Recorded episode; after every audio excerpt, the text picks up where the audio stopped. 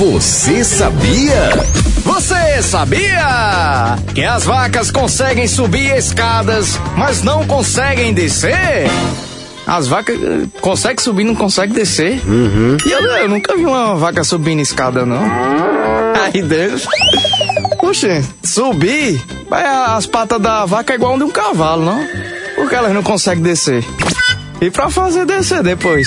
Elas têm medo de descer, né, no caso. Mas se não consegue subir, como é que não consegue descer? mano? Eu acho que é psicológico, não? Não, eu acho que é na cabeça da vaca, pô.